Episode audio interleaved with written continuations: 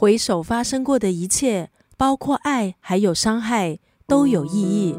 过去的荒芜之地，现在已经是繁花似锦。今天在九六三作家语录分享的文字，出自这本书《开始爱》，作者是斜杠作家、演员出身的郑嘉瑜。在戏剧中，郑嘉瑜演绎精彩人生；在现实中，他走过生命的幽谷，经历反省、沉淀，学会和自己相处。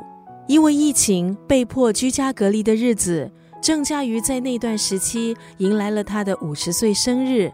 仿佛是上天给的启示，在那段时间，他拿起了笔，开始写作，从生命的原点写他的父母还有家族，回顾他不愿意想起的童年，接着写到青春飞扬却依然不快乐的少女时代，再写走红台湾演艺圈，迎来镁光灯，却依旧不快乐的一线女主角生活。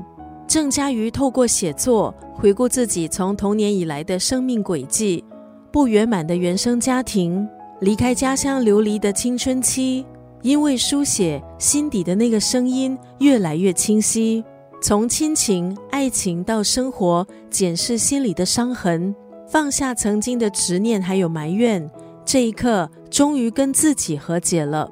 郑嘉瑜希望用他的故事告诉读者。生命其实充满启示，包括那些受过的伤。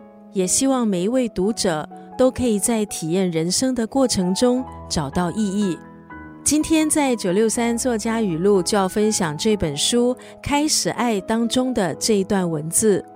我真的很感激那段缘分，它在我的人生中扮演很重要的角色，并不是因为我有多爱他，而是他让我看见了。我有多不爱自己？从羡慕到不羡慕，从不自信到自信，在生活的跌跌撞撞中认识并且接纳自己。